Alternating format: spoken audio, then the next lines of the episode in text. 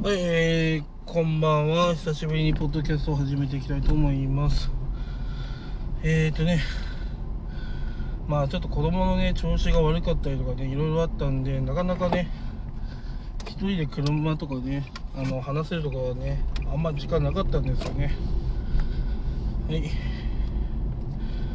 まあ今日はね、何について話そうかなと思ったんですけど、まあ、会社ルールの関係について話していこうかなと思います。まあ、何のルールかっていうことなんですが、えー例えば、あの子供の時短、時短勤務とかあるじゃないですか、あの時短制度。あの要は、早く出社、ねあの遅く出社できたりとか、早く帰れるとか、そういう仕組みのことなんですけど、まあ、時短勤務制度。で、大体ね、会社によって小学校1年生までとかね、決められ、決められてるんですが、まあ、いい会社だったらもっと長いんでしょうけど、まあ、その考え方についてね、私はね、ちょっと話していこうかなと思います。うん、日本はね、ちょっとルール硬い。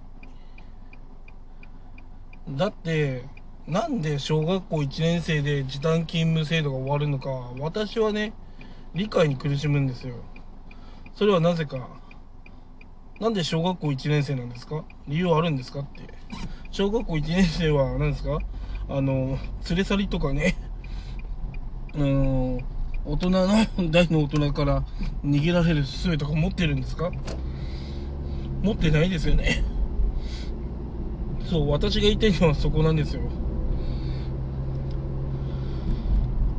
要は強い人からね逃げる術を持ってないね小学生が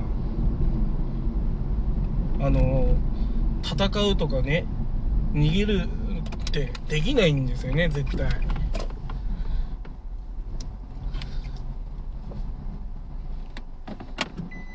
うんだってさ屈強な男がさ連れ去りとかだったらさ無理だよねまずね。今昨今えー、なんだ？連れ去りとかねそういうのが増えてる中やっぱ小学校1年生じゃね無理なんですよね。守りきれませんね。ちょっとあの髪切ってきます。はい、えー引き続き話をしていきたいと思います。えーとね。まあ、えー、まあやっぱね、企業はね、あの、みんな横並びすぎですね、その制度が。で、その子育てする人にとっては、正直使いにくい制度です。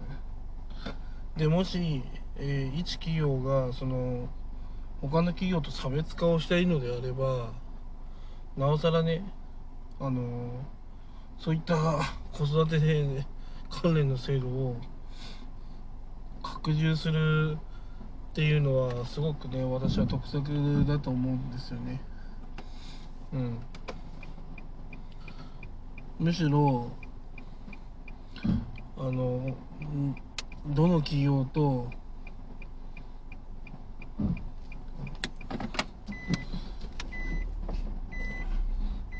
いやねみんなとね横並びっていうのはいいようでやっぱり悪いんですよ。だってみんな同じ企業だったらいい制度の方を選びませんか？私だったらそうしますね絶対。だからいい制度があるねやっぱ党を選んだ方がいいんですようんそうだから企業側もねちょっと頭をひねれば分かることだと思うんですがやっぱね今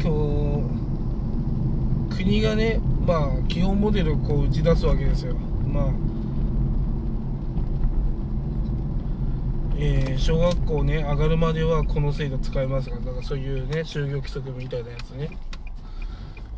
それにね習うのはいいんだけどまあ制度としてはすごい貧弱ですよねね国に言われたからそうするっていう形にするのは私はやっぱ ナンセンスだと思っちゃいますねそういうのは。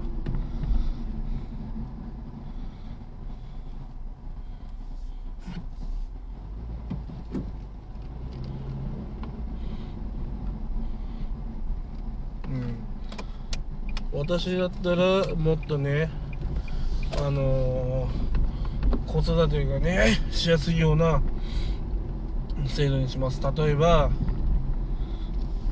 えー、時短勤務は高校生に上がるまで使えますとか。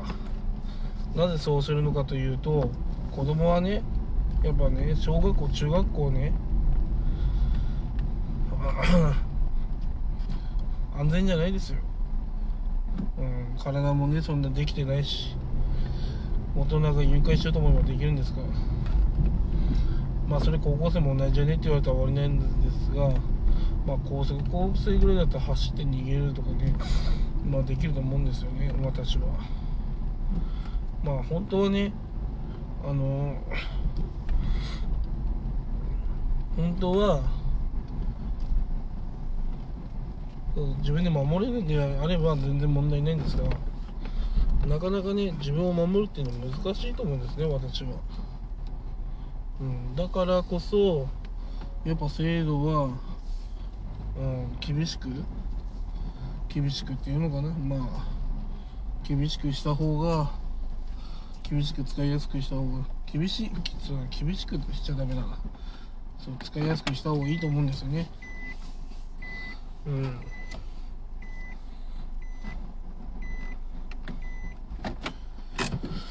そう。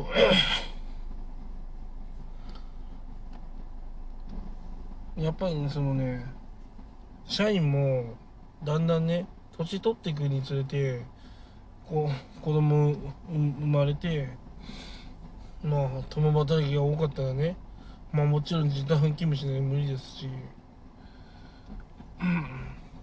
企業がねお金いっぱいあげてるのであればまあ専業主婦っていう手もできるかもしれませんがそれができないならねそういう制度拡充しなきゃいけないんですよね。まあ要は制度を緩和することが大事ですねやっぱり。柔軟に。みんながねあのこういう時短勤務は小学校1年生までとかねな俗に言われるその小学校の壁？誰が作ってってねみんなで作っちゃってるわけなんですねそんな制度。今の企業だったらうんね子供がねあの高校まではとかあると思うんですよね。うん探せば。ただわずごくわずかすぎる。うん。うん、だから差別化を図るためにはねそういったあの制度によって差別化した方がね私はいいと思うんですよ。うん。別に時短勤務じゃなくても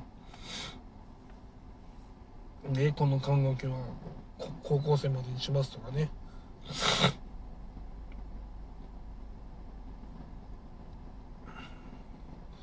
むしろそういうふうに拡充してある方が入社する人たちはね安心して入れるわけです。でもね子供を産んだ途端にね仕事がねままならなくなっちゃうんですよね。その制度が整ってないと。だから。時短勤務しないとね子供を預けるとか送迎がねできないとかっていう人多いと思うんですよね。でもねそういう制度拡充しないでいるとああこの会社でやっていくの無理だなっていうふうになっちゃうんですね。そして辞める人がいると。うん。だからね私はね思うんですよ。まあ国というかその会社がねそういったねまあ国が作ったねあの前例みたいなのに従いすぎてあの社員ががんじがらめになってるんですよ。うん。だからそのねがんじがらめのね紐を外してあげることによって社員はもっと生き生きね働けると思います。うん。だから私が思うのはやっぱ一番怖いのはね子供がねさらわれることですね。うん、小学校1年生以降はね、あの子供に鍵っ子になれってね、あの会社は言ってるのかわかんないですが、うん、そんなの無理ですよね。で、やっぱね、子供、小さい子供いるとなると、やっぱテレワークはね、必須なんですよね。うん。テレワークができるならテレワークさせてほしいし、うん。ね、なんか対面にこだわってね、あの、制約説をあの考えてるかわかんないですけど、社員はね、もっと信用した方がいいと思いますね。うん。あまりにも制度がね窮屈すぎると会社の損失になるしうん。まあ要はそういった部分の制度作りするの多分人事部らへんだと思うんですけどまあねこの聞いてる人事部の人たちはねあのもっとルールを変えていかないといけないですね。あの使いやすいように。ね。まあそれかあとねあの社員にねこういった制度を作ってほしいっていうね案を聞いた方がいいですよ絶対。何も言わなければ買えないみたいなねそんな制度になっちゃうと全然ダメです。であとね組合の意見ってあんまり当てになりません。組合はね人数が多い人の意見しか聞けませんので。うん。組合にねわざわざその赤裸々に話して制度をわざわざ変えるっていうよりは、ね、誰でもいいから一個人のね意見を聞いて制度を変えるっていうねそういうスタンスもなきゃいけないんですよ。うん。そんなのはねちょっと社員のわがままだって思うような会社は今後伸びないと思います絶対。私だったらそういう制度がいい場所に入りますから。うん。だからねあのまあそのね時短勤務とか育児とか介護によるねその制度関係をねあの小学校までとかじゃなくて高校までとかね小学生のえー、っと小学校の壁みたいなものは作らない方がいいんですよ。うん。小学校の壁みたいなものは作っちゃいけないんですよ、作ってしまうともうねそこで終わりですよその会社は。どう頑張っても終わりですよ。ね制度を変えるのは難しいとか思っちゃったらねダメですよ本当。まもなく日が暮れます。ライトの確認をしてください。あらライトの確認してくださいって言われてましたね。はいライトします